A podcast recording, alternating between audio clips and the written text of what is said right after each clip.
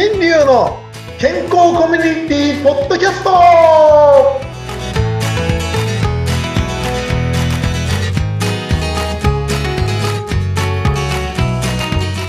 こんにちはずらせ、えー旅する歯医者さん大橋新流です。こんにちは、ズラ。お相手はフリーアナウンサー、うなみくよです。先生、やい。よいよ、今日は初対面でございますが、ーはい、えー100回目の公開録音と言いながらね約2万人ほどの方が集まっていただき本当にありがとうございますありがとうございます。えーその100回記念で最初から噛んでしまいました。やっちゃったね。いや、難しい。はい。というわけでですね、今日、えーこちらですね、えー静岡県の静岡市の静岡駅前のですね、岡村うさくさんというところに来ていましてですね、はい。えー特別ゲストとして、うん今日はですね、岡村隆子さんに来ていただいております。わーえい声が聞こえてしまいました。えー嘘です。えー岡村康之さんです。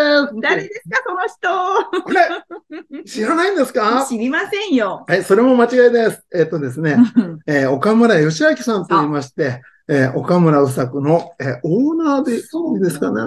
会長はね、そうですね。会長ですかねあの、はい。そ創業でね、創業。はい。はい。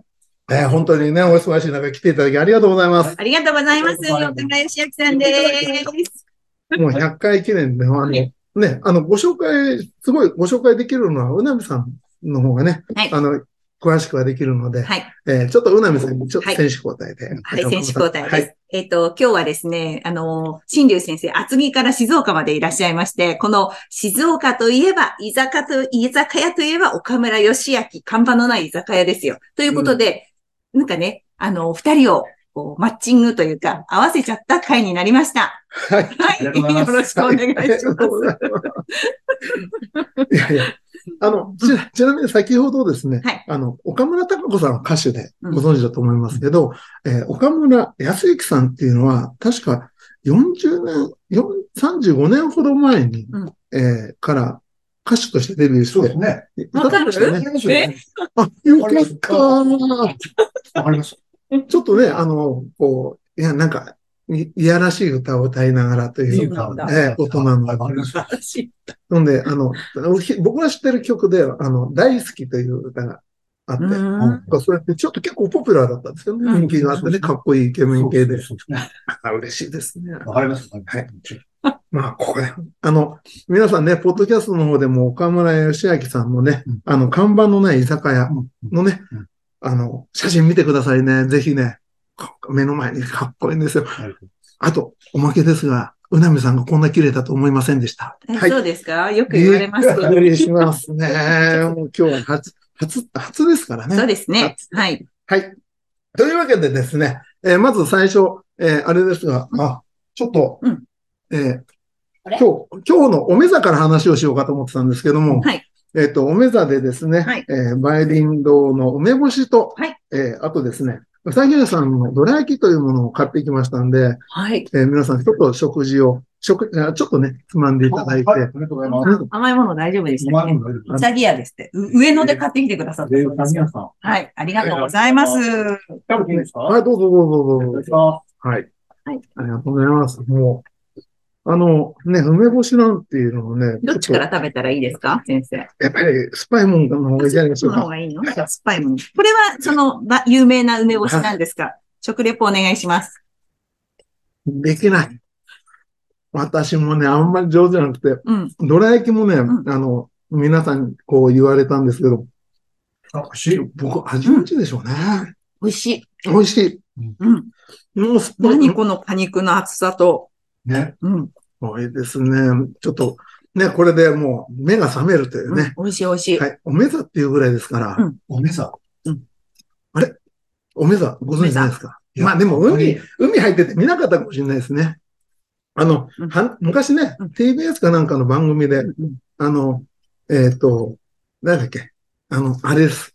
えー花丸マーケット。あそうそうそうそうあの、言ってた司会の名前が出てこなかった。ああ、えっとね、いや、本当ね、もう、薬丸、あと、薬丸と薬丸薬丸その方がやってて、うんうん。そんで、その時は梅座っていうことを僕も覚えたんですけど、別に今日は今、夕方でございますね。夕方ですけはい。ど、はい。全然、あの、梅座でも何でもないですけど、まあ皆さんね、よかったらですね、この美味しい美味しい梅干しをね、食べていただけたらと思います。まあそんな宣伝してもしょうがないですが、じゃあ、あと、どら焼きの方もまあどら焼きもちょっと食べて何の回かよくわかんないけど、いいね。食べちゃうよ。いね、どうぞどうぞ。ただきます。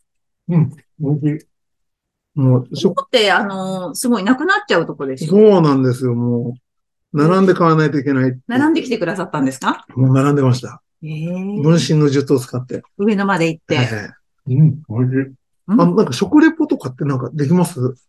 僕なんかこのどら焼き、あの、梅干しはなんかちょっとこうんう、香ばしい感じでなんかあるんですが、なんか、岡村さんの方でなんかね、お伝えしたいような、なんかありますか？甘ったるくなくうん、適度に大人の味で、いい、すごい美味しいです。いいですね。皮ももちもちしてます。はい、です。うん肉が厚だったり、もちもちしてたり、本当にありがとうございます。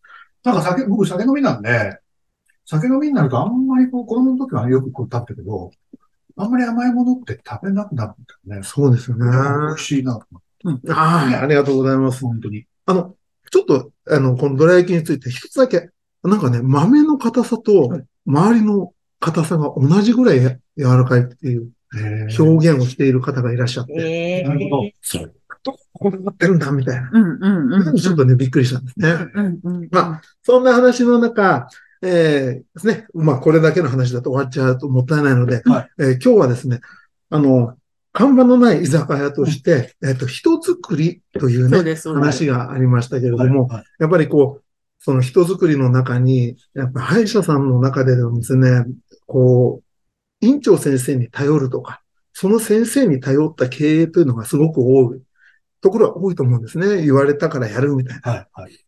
でも当時、当時っていうかですね、昔から、あの、その子その子の魅力を広げていくっていうのはすごい大事だなと思って、その魅力を出すための人づくりっていうことをずっと考えてたんですけど、うん。三十数年うまくいかないんですよ。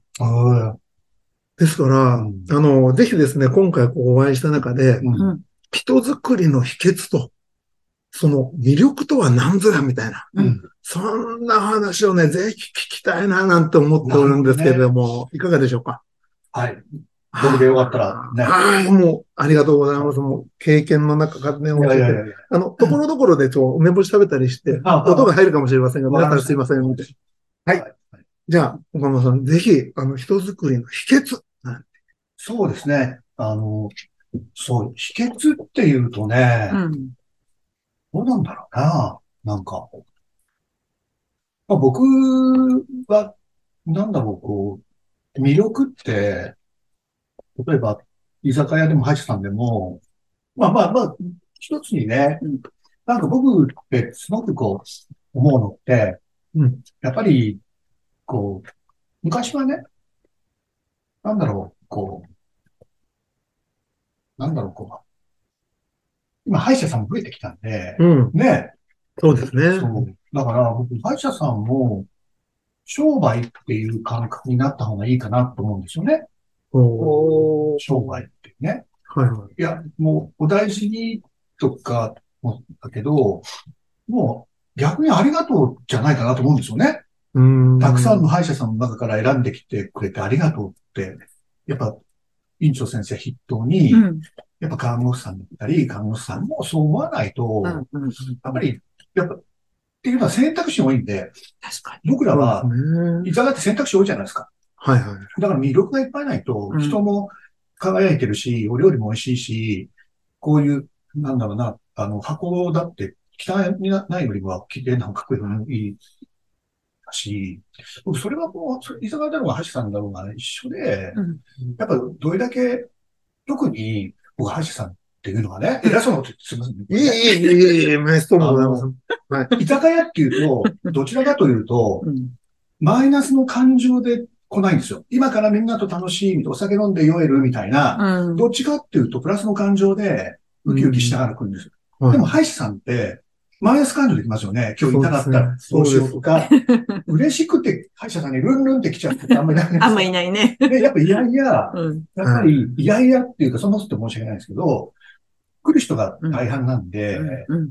っぱそこでうん、どれだけプラスの感情に振ってあげるかっていうのは僕、これから、こう、繁盛する歯医者さんの一つのことだと思うんですよね。そうですね。はいあんまり、こう、歯医者さんって、繁盛するって言い方って今までしてこなかったと思うんですけど、でも歯医者さんでも、お客さん商売っていう風な感覚をこれから絶対持っていかないと、うんで、今人口減って歯医者さん増え増え多いわけだから、選ばれないと。はい選ばれないと、要は売り上げにもならないんですね。はいだからそういうのを、こう、いより早く気づいた歯医者さんから、こう、魅力っていうものをね、先生みたいに、いや、どういうしたら魅力がつくんだろうとか、それは自分の先生の腕もそうだけどうん、その、こう、周りにいいる看護師さんが、確かに。不愛想よりもニコニコしてるのがいいわけですよ。まあまあ、そうですね。どうは例えば、怖い、歯医者さん行って痛いけど嫌だけど、でもあの優しい看護師さんの笑顔に会えるからとか、うんっていうのも、僕魅力だと思うんですよね。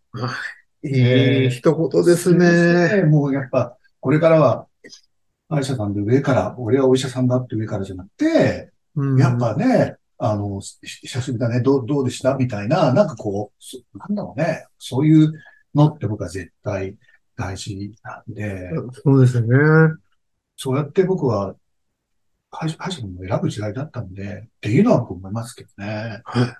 ありがとうございます。はい。歯医者さん用にね、ちょっとお話をしていただいていますけどね。あ、そうそうそうそう。ちょっと違う？ちょっと違う？いえいえ、ということでございまして、ちょっとお時間になってしまいましたので、次。えっと、うんはいまたこの続きを、えー来週やりますので、はいえっと、えー人づくりの、えー岡村義明さんと、人を育ててきたうなみ育代さん、忘れちゃった？えーはい、すみません、育代でした。はい、はい、すみませんでした。えー、子作りばっかりしているお安心流がお届けいたしました。ありがとうございました。また来週です。